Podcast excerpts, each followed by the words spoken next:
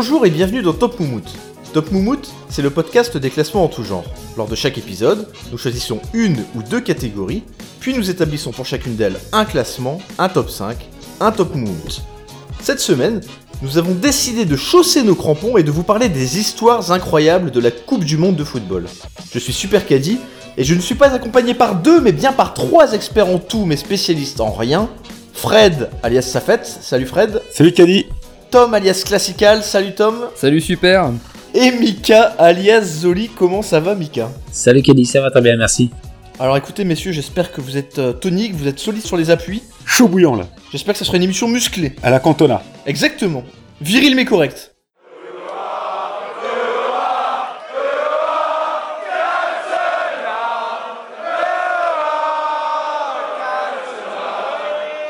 Tom, est-ce que tu es prêt à lancer cette grande catégorie des histoires incroyables de la Coupe du Monde de football Tout à fait Caddy, tout à fait, je suis prêt. Qu'est-ce que tu as d'incroyable pour nous? Pardon, non, je vais vous parler moi de, de la tragédie brésilienne, de, de la finale de 1950, et plus précisément de la descente aux enfers du gardien qui a été tenu pour responsable de cette, euh, de cette défaite.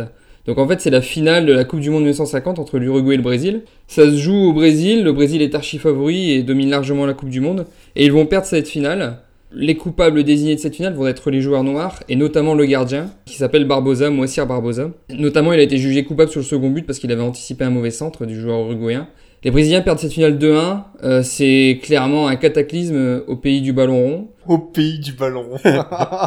Christian Jean-Pierre est parmi nous ce soir. Dans 50 ans, on en parlera encore de cette défaite. Mais comment se relever d'un tel naufrage?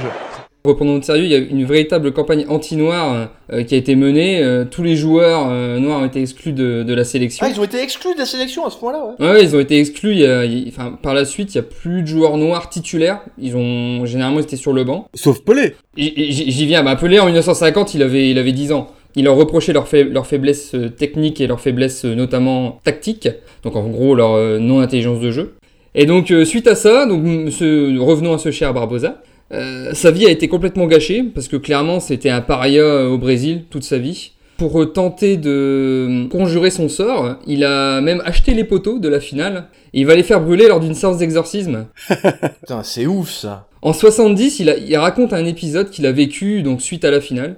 Euh, Il était dans un supermarché, une femme et un enfant, il croise une femme et un enfant. La, la femme retient son enfant et désigne du doigt donc euh, Moacir Barbosa en lui disant Regarde mon petit, c'est l'homme qui a fait pleurer le Brésil. Oh là là là. là. Oh là, quelle horreur. En 94, il est recruté par la BBC pour euh, commenter des matchs de la Coupe du Monde aux États-Unis. Concrètement, le président de la Confédération brésilienne lui, lui a carrément interdit de commenter tout match par peur de, Incroyable. de porter malheur en fait à l'é- à l'équipe brésilienne. D'ailleurs, il se, il se verra même refuser l'accès au camp d'entraînement. Oh la honte. Faut savoir que Barbosa, donc, il décédera euh, en, en 2000 à 79 ans, dans l'indifférence générale. Il vivait seul, il était alcoolique. Sa femme était décédée quelques années auparavant. Il n'y avait pas d'enfant, il n'y avait plus de contact avec sa famille proche. Quelle belle histoire Le pestiféré ultime, quoi. Est-ce qu'il a ouvert un compte sur vie de merde du coup? Bah voilà, voilà pour cette première histoire. Alors je sais pas où vous la classer les petits copains, mais Ah bah pour l'instant, euh, les numéro 1 pour l'instant. Bah le Brésil c'est quand même un pays euh, multiculturel et euh, assez multiethnique et, euh, C'est vrai. et d'avoir des problèmes de racisme comme ça c'est limite. euh, moi c'est un truc que je découvre. hein. J'étais absolument pas au courant que ça pouvait exister là-bas quoi. Apparemment, dans les années 50, il y avait encore un peu euh, une espèce d'apartheid en fait là-bas. C'était la, la, l'après-seconde guerre mondiale et c'était assez compliqué apparemment à ce moment-là avec les Noirs, tout ça. Et c'était, il y avait une certaine tension encore entre les. Peut-être valait-il être mieux en Argentine à l'époque. Enfin, je dis ça comme ça. Après, ça fait écho aussi à la passion un peu irrationnelle des Brésiliens. hein. Ça se, c'est quelque chose qu'on voyait déjà en 2014 et évidemment, c'était encore plus euh, exacerbé en, en 1950. hein. On parle d'un pays euh, Mm. qui n'avait vraiment que le foot pour euh, pour vibrer, quoi. Ah c'est la, c'est la passion numéro une de loin euh, là-bas c'est clair. hein. Exactement. Alors écoute, on va garder Barbossa en stock pour l'instant et je vais donner tout de suite la parole à, à Zoli, à Mika, parce que je crois qu'il a lui aussi un grand pestiféré euh, dans ses dans ses valises. Je vais vous parler de Escobar le Colombien. Je pense que tout le monde a entendu parler de cette histoire. Le vendeur de drogue.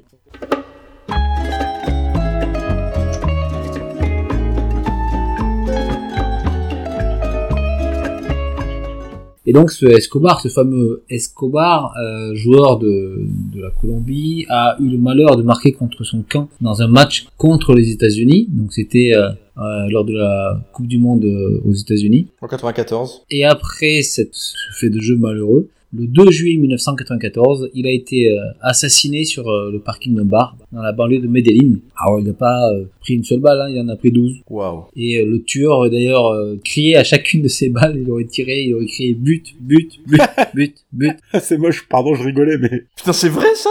Ah ouais, ouais, c'est ce que, c'est ce que la, Wow. la légende raconte. Et, et la date, c'est quand que t'as eu le... C'est le 2 juillet 94 Le 2 juillet 1994, c'est-à-dire que la Coupe du Monde n'était même pas encore finie, parce que le, le but avait été marqué le 22 juin 1994. Ah ouais, deux semaines après, il était dessoudé, quoi. C'est bien que tu repenses à cette histoire-là parce que, enfin, il y a sensiblement la même chose qui, a- qui est arrivée là pendant cette Coupe du Monde actuelle parce que le premier match de la Colombie, il y a eu un penalty sur une main là qui a été sifflé contre Sanchez et apparemment euh, il a reçu des menaces de mort aussi. C'est une tradition chez, chez les Colombiens finalement. Mais toi qui es avocat, Mika, est-ce que t'as est-ce que t'as suivi l'affaire judiciairement derrière, derrière? Est-ce que le, le coupable a été appréhendé? Est-ce qu'il a été euh, condamné? Humberto Muñoz Castro, D'accord, ah oui, c'est Escobar d'un côté et Castro de l'autre, c'est alors.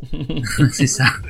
Les grands esprits se rencontrent. Donc euh, Humberto Muñoz Castro a été reconnu coupable donc, du meurtre d'Escobar en juin 1995. Ah, c'est rapide. Il a pris 43 ans de prison D'accord. et il va en faire 11. Belle remise de paix. Ah, c'est ça, bonne, bonne conduite, euh, bonne conduite de balle peut-être. Il est sorti en 2005. Et donc euh, depuis 2005, il, Et euh, depuis 2005, il envoie des, des menaces de mort à tout le monde. il envoie des petites lettres euh, d'encouragement aux joueurs colombiens. Voilà. Oh là là. Tom et, et sa fête, vous placez où Escobar par rapport à Barbossa? Alors je mettrais deuxième parce que c'est un... Autant dire dernier, quoi. Dernier déjà. On va dire c'est presque un fait divers quoi. À la différence du Barbosa, euh, il y avait 80 000 personnes pour l'enterrement de d'Escobar. Ah oui. Ah oui quand même. Ouais, mais il y a un côté, euh, enfin presque plus tragique finalement dans ça. Barbossa qui a souffert tant d'années, quoi. C'est Hmm. Escobar, c'est presque de la de l'instantané, tu vois. C'est du fait divers pour moi. c'est tragique évidemment. C'est quand même assez ouf. Hein. C'est ouf, hein. l'histoire est dingue mais c'est... Se faire assassiner sur euh, sur un but contre son camp. Oumtiti, sa petite sa petite mimine, euh, elle, elle méritait pas tant, tu vois.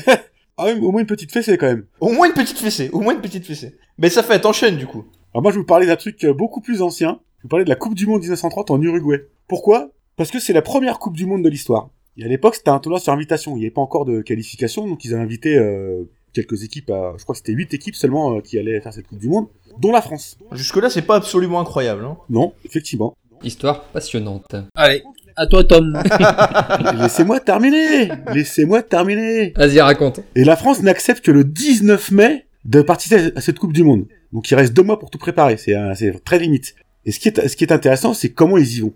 Parce qu'à l'époque, il n'y a pas ANR. Tu prends pas un billet à 30 balles euh, 4 mois avant pour partir en, en Uruguay. Tu prends le bateau. Et le bateau à l'époque, c'est deux semaines de traversée. Ouais. Et pour euh, optimiser les coûts, enfin pour réduire surtout les coûts, ça sera un groupe de 16 joueurs plus deux sélectionneurs et un soigneur. Donc 19 personnes qui partiront en Uruguay pour tenter la France. Deux sélectionneurs. Oui, deux sélectionneurs, c'est assez étrange, hein, un, un pour la défense, un pour l'attaque peut-être. Et du coup, ils, partiront en, en compagnie des équipes belges et roumaines. À mon avis, il n'y a pas des bateaux tous les jours, donc il fallait prendre sûrement les mêmes bateaux. Et les Belges embarquent où du coup? Ils embarquent à Bruxelles? À Barcelone. Sur le port de Bruxelles. Leur parcours, c'est un peu Pékin Express, quoi, parce que les Français partiront là, en train de Paris le 20 juin, donc la fête de la fête de la musique, ils n'ont pas pu y participer. Ah mais non mais alors là, alors là, là, là je m'offusque. Anachronisme total. C'est Jack Lang la fête de la musique et c'est vrai. euh, à ma connaissance il n'était pas né en 1930. Oh, pas loin. Monsieur le ministre de la Culture a donné le jour de fête pour aller danser. Aujourd'hui c'est la fête de la musique, toute la France se met à chanter. Se retrouver par la Java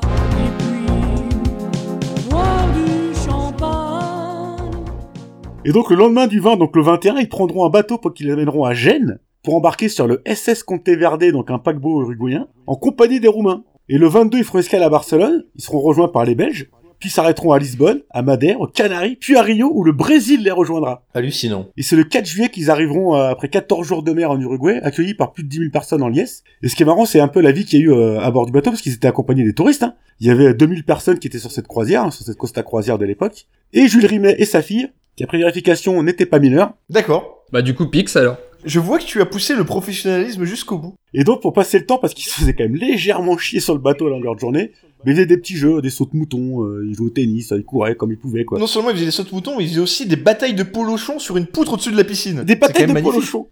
C'est Lucien Laurent qui a, qui a confirmé ça. Le premier buteur de la Coupe du Monde, d'ailleurs, en français. Exactement, le, le légendaire Lucien Laurent. Et donc, l'anecdote raconte aussi qu'a priori, quand on fait une croisière, ce que je n'ai encore jamais fait, quand on passe l'équateur, on fait une petite fête.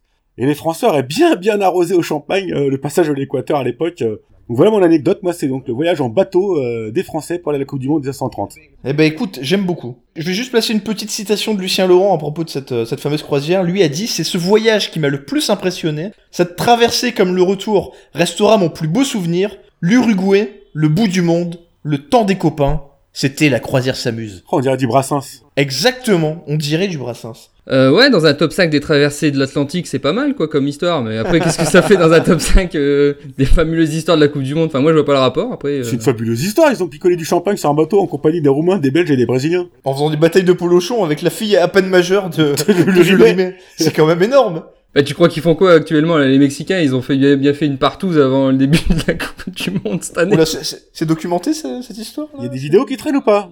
Ah bah oui. hein. Ah d'accord, tu nous files les liens en off. Hein. Je pense qu'on en a assez parlé dans la presse, là, non Euh, Et toi, tu placerais cette partouze au-dessus de la traversée de 1930 Je sais pas qui a été au-dessus ou en dessous lors de la partouze, mais Moi je dis pour un top moumoute à l'époque de- de- des moustachus de 1930, ça mérite sa première place sur le podium. bah, moi, moi, après, enfin, franchement, je connaissais pas l'histoire, donc euh, c'est vrai que c'est- c'est bien sympa, mais ouais, mis à part que c'est une traversée, c'est- c'est c'est marrant. je- J'ai un peu du mal avec le, le lien avec justement les fabuleuses histoires de la Coupe du Monde. Pour moi, c'est c'est pas en lien direct avec la. C'est plus qu'une traversée, c'est un- c'est épique, c'est un périple, c'est en plus c'est euh, ça. la première édition. Mais il manque de romantisme, Mika, euh, Tom. C'est pas le manque de romantisme. Si on suit ton raisonnement, Nice Now dans- en 2010 pour l'équipe de France, ça fait pas partie de l'histoire de la Coupe du Monde. Si, mais là, c'était dans la Coupe du Monde. Je veux dire, c'est. Enfin, Eh ben, c'était à l'entraînement. Là, les gars s'entraînaient sur le bateau. Ils se levaient à 7h du mat pour s'entraîner sur le, sur le ponton. À faire des sauts de mouton, putain, au-dessus des chaises. C'est quand même pas rien. Ouais, sur un bateau au milieu de l'Atlantique. Ouais, je veux dire, euh, avant le début de la Coupe du Monde, bah, euh, dans, dans ce cas-là, on peut parler aussi des qualifications ou de, de, de, de ce que vous voulez. Il y a plein de- il y a plein d'histoires, mais pour moi, c'est c'est pas ancré dans la Coupe du Monde. C'est pas un- quelque chose qui s'est passé au sein de la compétition de la, Ah, la attends. Coupe du Monde. Lucien Laurent dit mon plus beau souvenir de la Coupe du Monde, c'était le voyage. Attends, ça, tout est dit. Et puis le matin, quand tu prends ta bagnole pour aller au boulot, tu considères que tu bosses déjà. Et ben là, c'est pareil, quand tu prends le bateau, tu bosses déjà. Exactement. D'ailleurs, juridiquement, c'est euh, déjà un trajet de travail. hein. Et ben voilà. Ça fait du bien d'avoir un juriste dans C'est l'équipe. clair.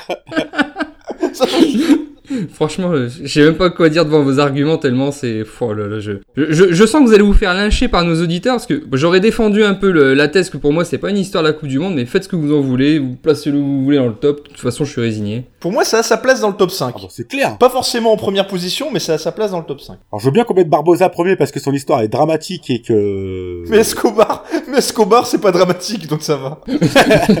Non mais c'est fréquent là-bas. Le gars, c'est juste tué et on peut le laisser troisième. Il a mis un contre son camp quand même.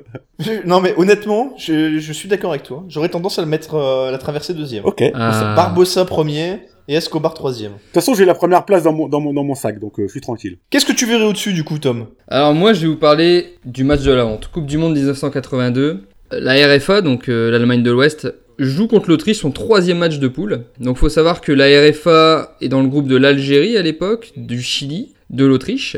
La RFA est champion d'Europe en titre, donc arrive ultra confiant à cette Coupe du Monde.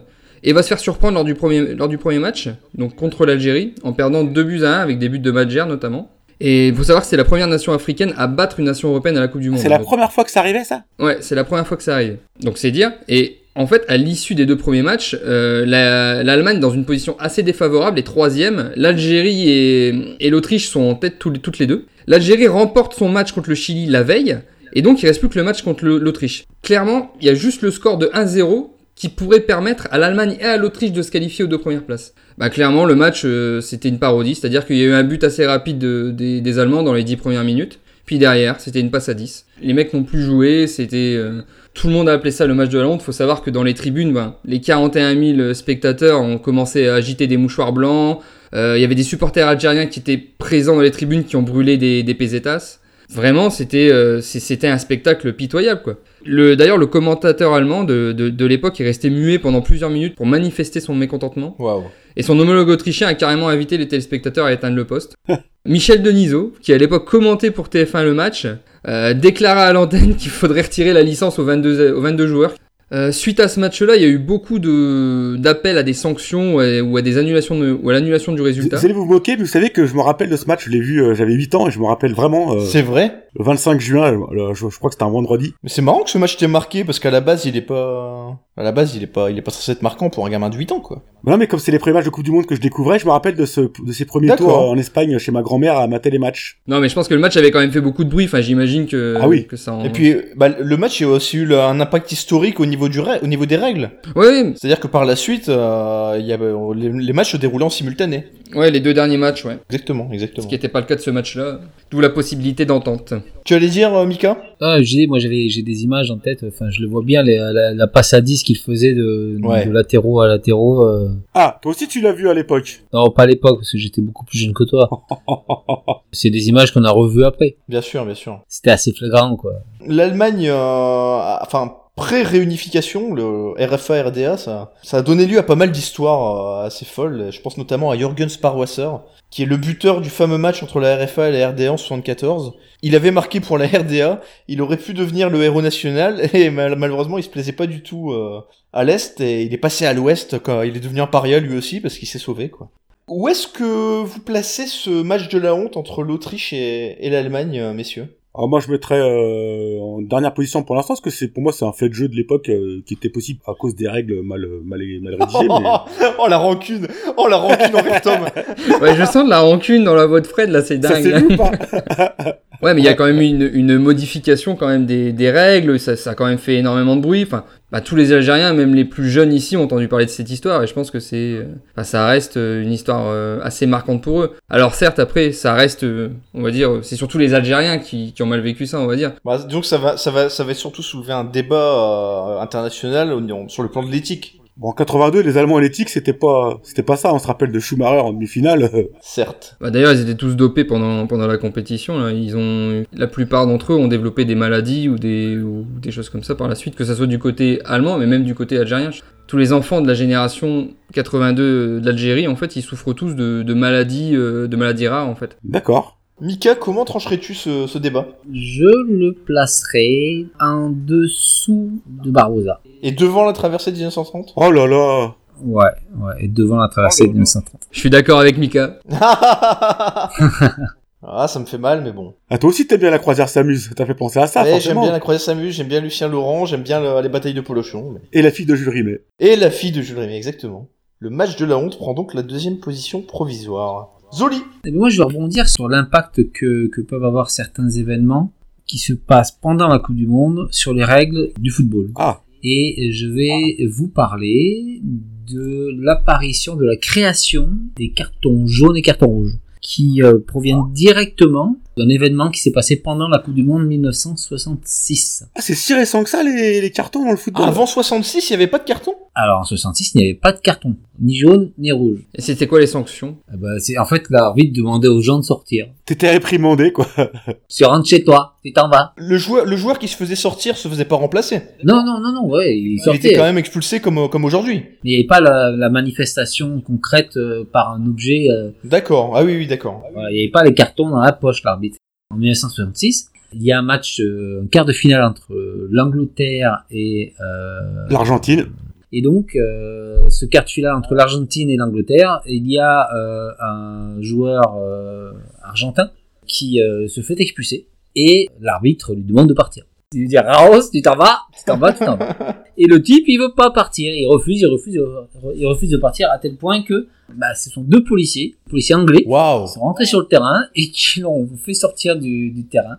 Et donc, euh, donc ensuite, euh, la FIFA a, a cherché une solution pour, euh, pour contrer ce type euh, d'événement. Qu'est-ce que ça change techniquement? Parce que l'arbitre brandit son carton rouge, si le joueur veut pas sortir, il sort toujours pas. Je suis bien d'accord, je suis bien d'accord. Mais en tout cas, c'est donc c'est l'événement qui a créé, la, enfin, qui a entraîné la création des cartons. Effectivement, si si t'as un joueur qui veut pas sortir, même si tu lui montres le carton rouge, tu auras toujours deux policiers qui viendront le chercher. Ça changera rien. Bah, là, en soi, la vraie plus-value du carton, pour moi, elle est plus visuelle pour le public. C'est ça c'était pour clarifier a priori. Ouais. Oui, et peut-être même pour le carton jaune. Quand tu dis à quelqu'un, je t'avertis, la prochaine fois tu sors, Oui. Oui.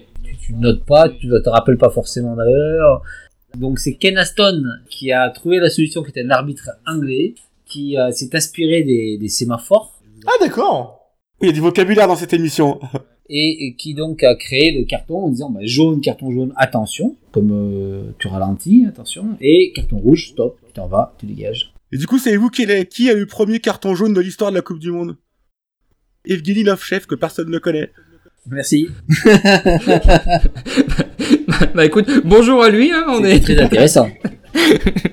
Ah, ça, c'est une précision qui va vraiment faire la différence. Eh ben oui. Tom et Safet, que vous inspire cette histoire de l'origine des cartons Moi, personnellement, j'apprécie le le- l'intérêt historique de la chose. J'ai du mal à catégoriser ça dans euh, les euh, histoires incroyables de la Coupe du Monde. Je le mettrai après la croisière s'amuse, mais c'est quand même intéressant parce que j'avais j'avais C'est intéressant. une idée que les, les cartons venaient de la Coupe du Monde. Pour moi, c'était une invention. Moi euh, non plus.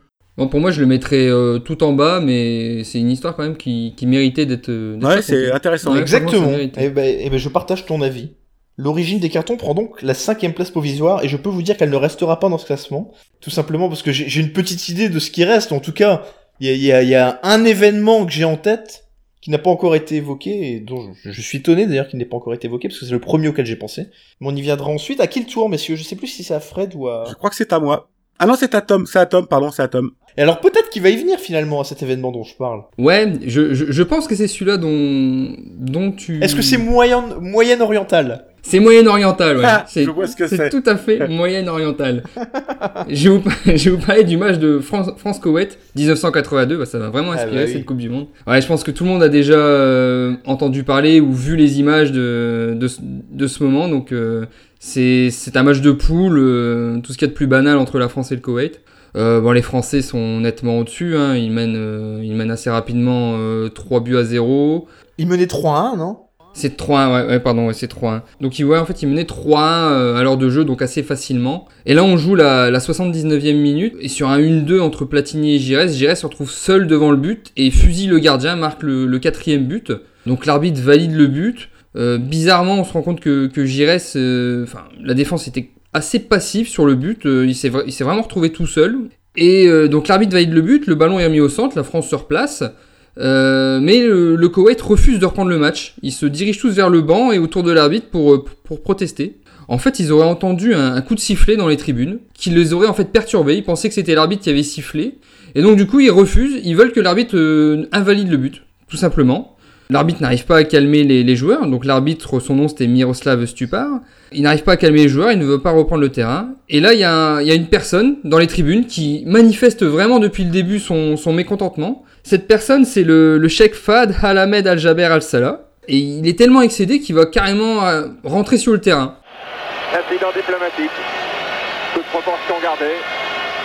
Incident diplomatique au niveau du monde du football. Le chèque qui descend sur le terrain et qui va demander à ses joueurs. Ah, c'est tout à fait insolite comme débat. Et c'est absolument anormal aussi parce que, en dehors de l'entraîneur et des gens qui sont sur le banc de touche, personne n'a le droit d'entrer sur le terrain. Il invective tout le monde, les officiels, l'arbitre. euh, il, il dit carrément à son équipe de rentrer au vestiaire. Bon, euh, l'arbitre ne, ne sait pas trop quoi faire. Il y a plusieurs minutes de flottement. Avec une, une formidable scène quand même avec, euh, avec Michel Hidalgo. Ah oui, qui c'est énorme ça. Qui est en ton, en ton grosso modo en tongs chaussettes, euh, petite euh, petite chemisette. Enfin, c'est assez assez merveilleux. Et rouge euh, rouge pivoine. Ouais, ça c'est suite en fait. En fait, donc l'arbitre annule le but en fait. Donc là, bah là, c'est carrément consternation du côté des, des, des Français. Et ouais, Michel Hida- Hidalgo rentre dans une colère noire. Enfin, je sais pas, je pense qu'il revenait de vacances ou je, je ne sais pas quoi.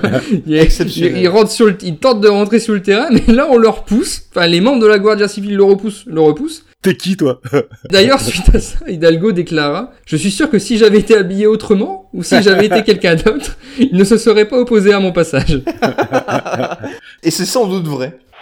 C'est un scandale. C'est un scandale parce que s'il suffit qu'un président de fédération descende sur la pelouse pour faire changer d'avis à l'arbitre, alors maintenant c'est les Français qui vont se plaindre Hidalgo euh, qui est rentré sur le terrain va provoquer un incident, la caméra ne le suit pas, Hidalgo est repoussé par les forces de police, voici les images. Je comprends ta colère. Cette fin de match est scandaleuse. Euh, malgré tout ça, bah, le match en fait, euh, enfin l'arbitre ne veut plus revenir sur sa décision, le but est annulé et bah, ça se finira sur un entre-deux en fait euh, à l'endroit de, de la passe de Platini. Bon, la France gagnera tout de même 4-1 grâce à un dernier but de Bossis. Et euh, bah, suite à ça, l'arbitre euh, s'est justifié en disant qu'il voulait éviter un scandale encore plus grand que celui-là. Oh là là. Oh Je putain. pense que je pense qu'il a un peu loupé son coup. Hein. Et il sera radié à vie par la FIFA. Alors que le chèque, lui, il va bien s'en sortir, il y aura juste un blâme pour conduite antisportive. Ah, disons qu'à mon avis, il a dû en faire beaucoup d'échecs à la FIFA. Oh Vu son compte en banque, on peut dire que c'était pas un chèque sans provision celui-là. Oh Allez, Mika, ton tour. Allez, Mika, le chèque en bois, allez. Mais t'imagines Chirac en 98 rentrer sur la pelouse. Oh là là What to went for me? I come back to my plane, I go back to France. Alors le chèque, voilà, comme je le disais juste avant, c'est la première chose à laquelle j'ai pensé quand on a évoqué le, le sujet des, des histoires incroyables de la Coupe du Monde. Donc je vois mal comment ça n'intégrerait pas ce top 5. Ah bah c'est clair parce que c'est première Coupe du Monde à 8 ans et je me rappelle de pas mal de matchs et cette scène c'était surréaliste, je me rappelle encore comme Surréaliste, c'était hier, ouais. c'était surréaliste. Personne comprenait ce qui se passait dans- chez ma grand-mère, on est tous devant la télé et là moi je le place effectivement euh, même sur le podium pour l'instant. Qu'est-ce que tu fais de ce chèque, Mika? Je l'encaisse hein, forcément vu comment il est crevard. en, en bon avocat. J'encaisse tous les chèques et après euh, je vois si je travaille ou pas. Pour moi, clairement, ça, ça, ça, ça frôle la première place. Donc ça veut dire quoi, deuxième, du coup? C'était quoi le premier? C'était Barbosa toujours? Ben, le premier c'est Barbosa et le deuxième c'est le match de la honte. Moi, moi, personnellement ça va au-dessus du match de la honte, ça Ah oui, sûr. moi aussi. Ah moi aussi. De Ouais, je pense aussi, ouais. Après le débat est par rapport à Barbosa. toute façon, je vous préviens d'avance, tout va tout va redescendre d'un cran dans quelques instants. Donc euh... Moi, je, je passerai en dessous de Barbosa. Parce que c'est vrai que l'histoire de Barbosa, elle est quand même... euh, Ça a une, quand même une conséquence beaucoup moins dramatique que celle de Barbosa, clairement. Je- Au final, le match, enfin, il n'y a, pas eu de conséquences directes, que ce soit sur Ah bah si, le on a quand score même ou interdit les tongs au bord du terrain et ça c'est quand même dramatique. Là, je mettrais, euh, ouais, je mettrais euh, juste en dessous de Barbosa. Parce que, bon, l'histoire de Barbosa, c'est quelque chose de... L'histoire d'une vie, quoi. Là, c'est un, événement, certes marquant, mais... Je suis d'accord, je suis d'accord. Est-ce que tu as quelque chose pour nous, ça fait Bien sûr, j'ai quelque chose pour vous. Est-ce que tu as un prétendant sérieux au podium? Ah bah, j'ai même le futur vainqueur, euh, normalement là-dessus, il y a pas photo. Hein. Je vais vous parler de Pickles. Alors pas, Oh des, pas des cornichons, hein. Pickles le chien. Vous savez, moi j'aime les bêtes hein, depuis longtemps, vous savez ça. Donc, je vais vous parler de la Coupe du Monde 66 en Angleterre, et notamment du trophée. Donc l'ancienne version, hein, pour les pour ceux qui ne savent pas, il y a eu deux trophées euh, de Coupe du Monde différents, et celui-là sera gardé par les Brésiliens en 70 pour leur troisième victoire. Le premier, le premier trophée qui, qui était un trophée en l'honneur d'une déesse grecque, la déesse grecque de la victoire. Est-ce que vous savez comment elle s'appelait? Ah, pas du tout. Alors, pas du tout. Elle s'appelait Nike. C'était une, dé- une déesse ailée. Elle tenait au-dessus de sa tête un calice octogonal. C'était pas du tout, comme le disait euh, Fred, là, c'était pas du tout la même configuration, le, le trophée originel. Comme la marque de chaussures en gros. Exactement, exactement, exactement. Je t'en prie, euh, Fred, excuse-moi pour ce euh, cette petite parenthèse. Et donc avant la Coupe du Monde en Angleterre, bien sûr, comme d'habitude, hein, les trophées parcourent les villes, un peu comme la femme olympique, en- des grands événements. Et en mars 66, drame absolu, le trophée est dérobé. Donc le 19 mars, alors que se tient une expo sur la philatélie, donc rien à voir à la base, la pièce maîtresse c'est quand même le trophée euh, Jules Rimet, encore lui, hein, et non pas sa fille. Et ce samedi 19 mars, là c'est le mode euh, faites entrer l'accusé, alors que l'expo est fermée au public, à 11h30, une première ronde des gardiens a lieu, RAS, le trophée est toujours là. Mais alors qu'ils ont quand même consigne de pas quitter la pièce où se trouve le trophée, après on est tombé sur deux pieds nickelés, les mecs vont sûrement chercher un café ou une bière, et ils quittent un petit peu la salle. Ils reviennent à midi, 30 minutes après, ils disent ouais 30 minutes ça va, Jean-Jacques on est tranquille. Et là, Dame Ned, ils refont une ronde, putain, plus de trophées envolés. Alors que les timbres sont toujours là. Et qui valent plus de 3 millions de livres à l'époque. Et ils valent beaucoup plus cher, c'est ça qui est magnifique. L'intelligence des voleurs. Ah, on est tombé sur les meilleurs, là. En fait, ils sont juste passés par l'unité de secours qui devait, qui devait être ouverte, ils sont rentrés tranquilles, ils ont piqué le trophée, ils sont barrés. Oh, la fine équipe, quoi. Et quelques jours plus tard, arrive une demande de rançon sur le bureau du président de la FA, donc l'association de football anglaise, de seulement 15 000 livres. Donc on est encore sur des mecs qui auraient compris la valeur des trucs. Et donc ils disent bien sûr, comme dans les films, ah, prévenez pas la police, euh, sinon on va, tuer des gens, enfin voilà. Mais bon, Scotland Yard est quand même mis au courant, il se mêle de l'affaire, il décide de monter euh, un, coup monté. Donc ils remplissent un faux sac de billets, ils donnent rendez-vous euh, aux voleurs dans un parc qui s'appelle Battersea. Et là, il y a un, certain Jackson, dont le vrai nom est Edward Betchay, qui est pas si con que ça. Je dis, ah, il y a un truc qui est pas bon là. Ça sent l'arnaque. Il décide de se barrer. Bon, il se fait rattraper. Alors, il dit qu'il nie être l'auteur des faits, ce qui a priori est vraiment le cas. Il a juste été embauché par, par deux autres nickelés pour, pour 500 balles seulement à l'époque pour venir récupérer le sac. On est encore tombé sur le plus loin de la bande, quoi. Il prend quand même deux ans de prison. Du coup, le reste de la semaine, pas de, pas de news du trophée, donc euh, le pays est en deuil limite.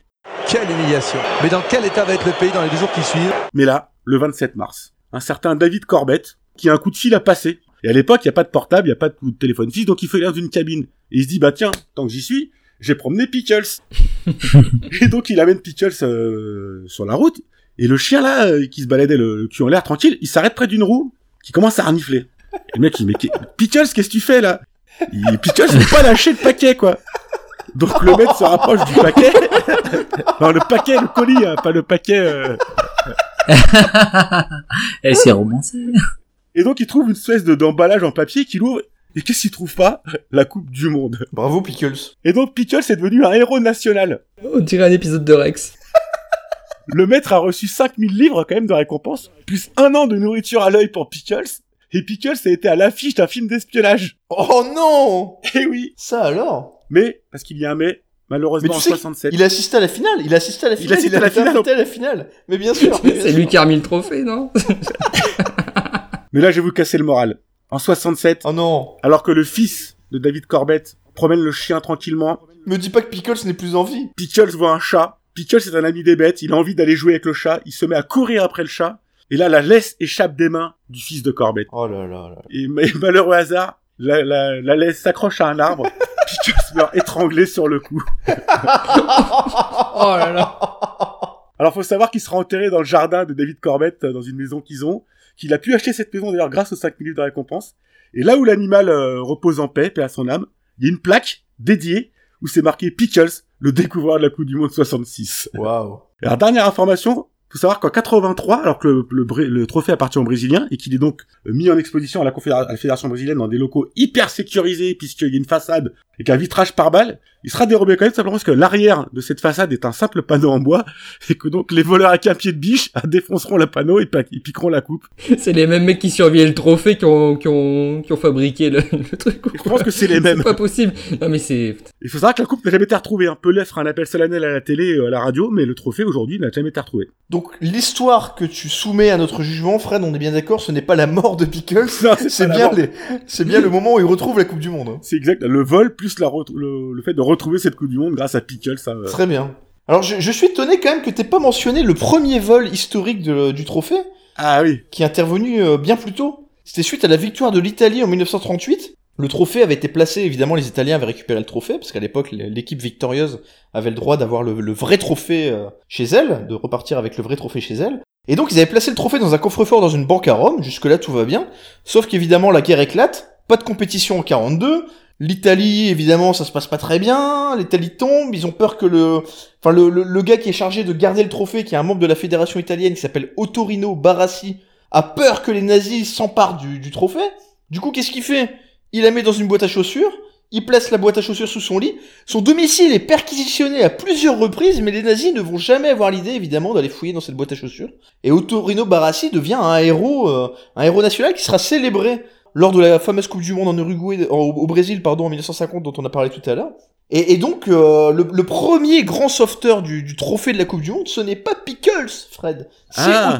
Barassi. Mais effectivement, bon, il était moins... Je reconnais, hein, encore une fois, ton amour des animaux. Eh oui. Et puis là, il a pas vraiment été volé, il a plutôt été bien caché par... euh, Ah bah écoute, euh, oui, oui, enfin, attends, euh, excuse-moi, euh, Pickles, il a pas fait un trou euh, pour l'enterrer sous sa niche, euh, de peur que les nazis euh, perquisitionnent, euh, tu vois, c'est quand même pas le même niveau. C'est pas le même niveau, je suis Il se d'accord. promenait tranquillement, il allait pisser Pickles, tu vois. Quel chien incroyable. Je vais être franc avec vous, je suis très sensible à ce récit de, de Fred qui m'a beaucoup fait rire.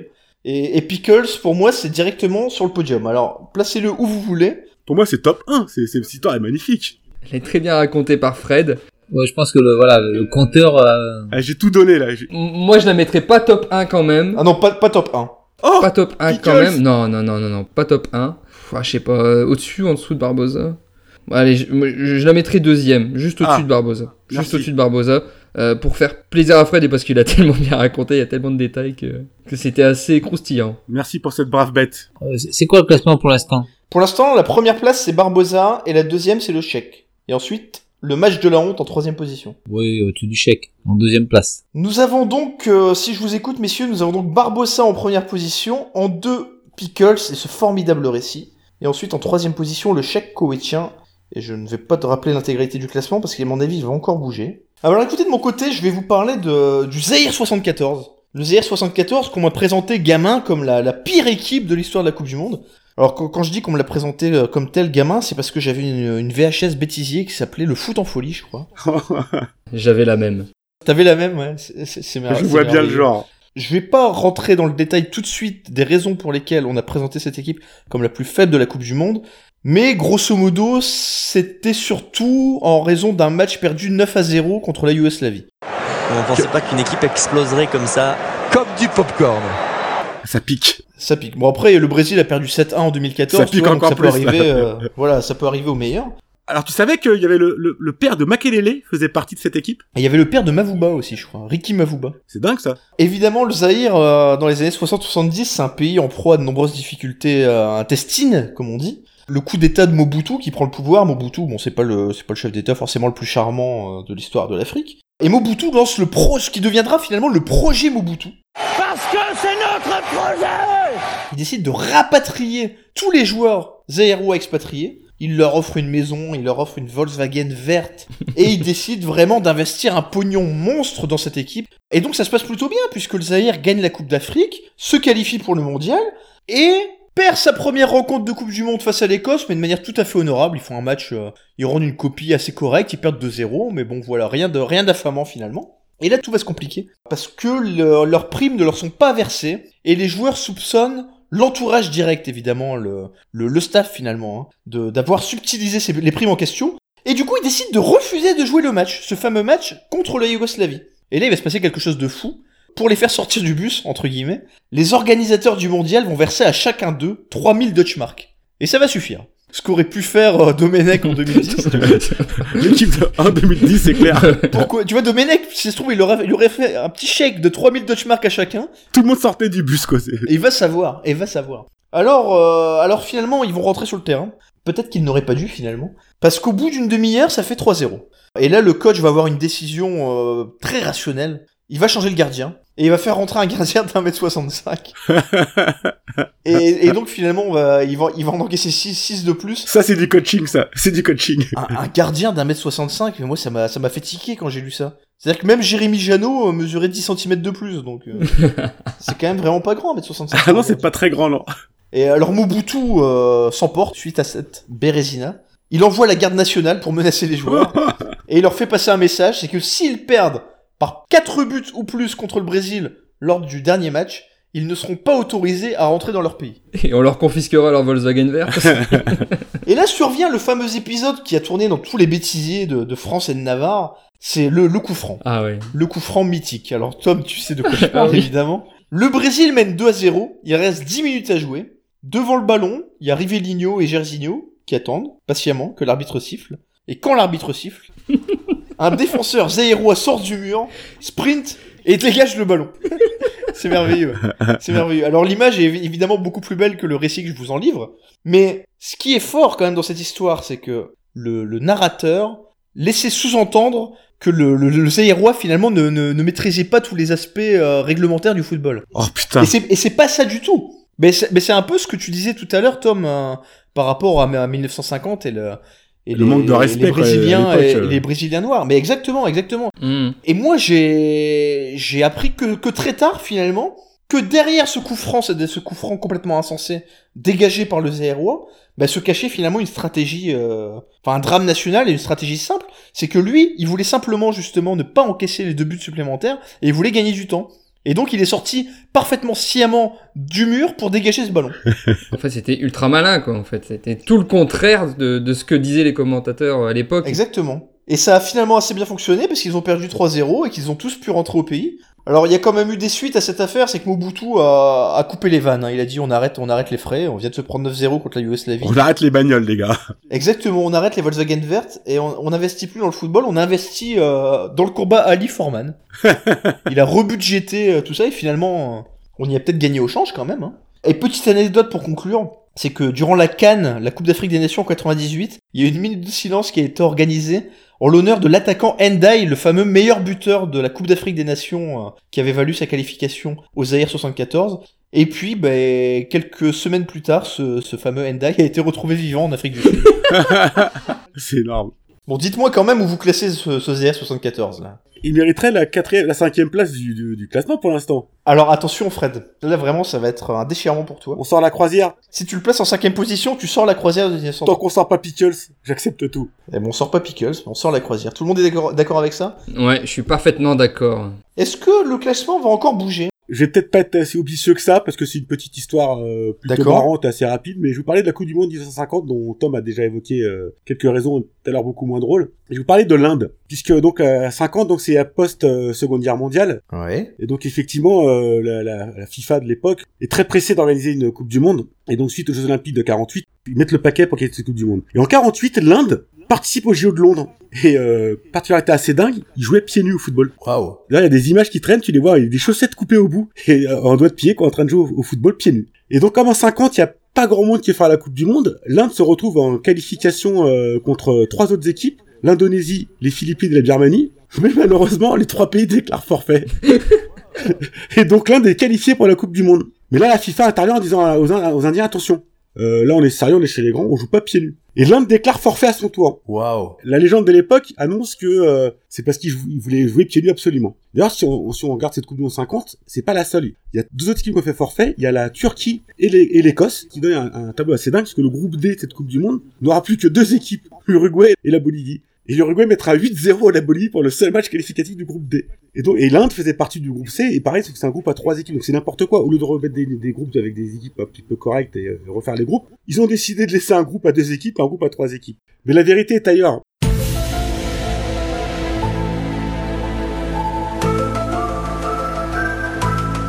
c'est pas à cause des, c'est pas à cause du pied nu, c'est qu'à l'époque, l'Inde, c'était pas non plus un problème d'argent. C'est qu'à l'époque, le foot en Inde, c'est pas euh, très important. C'est le cricket, hein, le plus important là-bas. Ils ont pas conscience de la future portée de la Coupe du Monde. Donc, ça les intéresse pas de se déplacer au Brésil pour faire, un- aller se faire un sport de con avec un ballon. Et c'est pour ça que l'Inde fait forfait. C'est pas à cause des pieds, des pieds nus, mais bon, c'est quand même pour moi, je trouve assez marrant à citer, quoi. Ouais, c'est c'est quand même plus drôle de dire que c'est parce qu'ils veulent pas y aller jouer pieds nus quand même. C'est beaucoup plus drôle. Mais malheureusement, c'est pas la vérité. T'avais pas une anecdote en stock aussi jolie sur la, la dernière Coupe du Monde? Celle qui est en cours là? Ça a un peu un rapport euh, avec ma première histoire sur Escobar, parce que c'est un peu. Lié toi, la justice, euh, c'est ton truc, hein. C'est là qu'on voit que c'est ton métier, hein.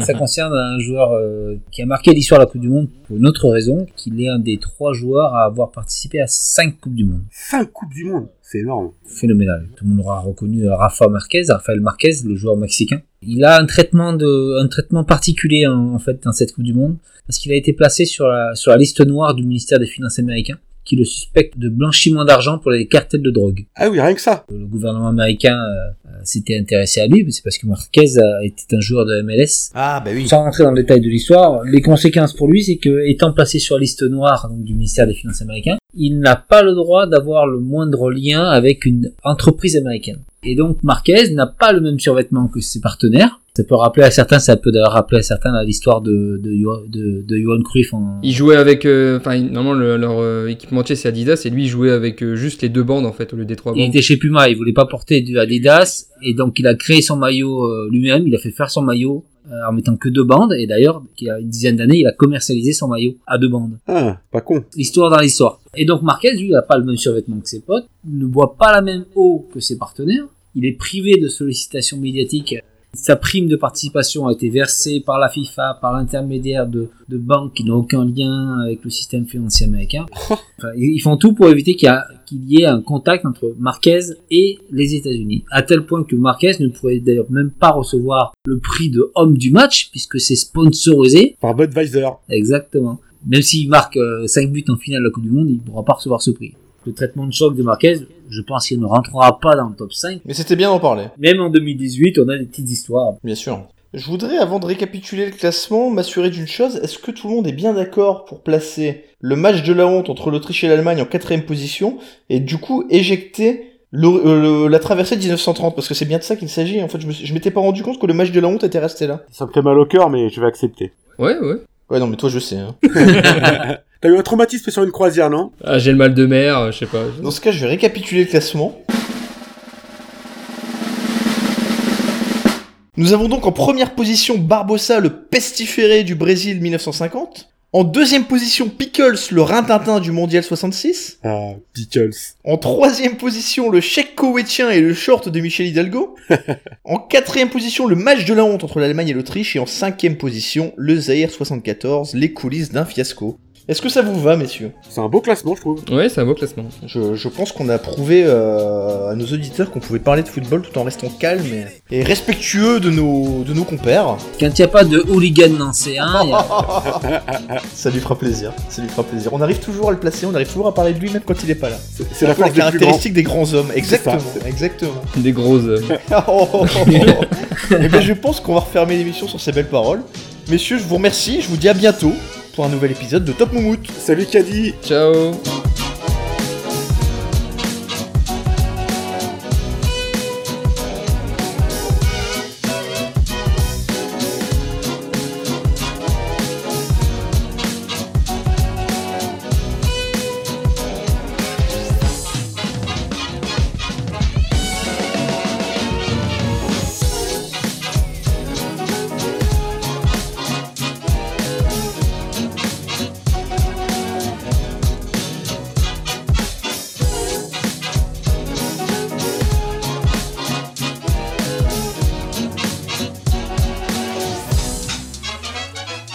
j'ai vérifié la, la, la voix off, le commentateur de, du foot en folie, c'était Jean-Claude Donda. Mais tu le connais ce, ce garçon? Bah, Jean-Claude Donda, qui ne connaît pas Jean-Claude Donda Bah nous Bah moi par exemple. Il est de la famille de, de Chabani?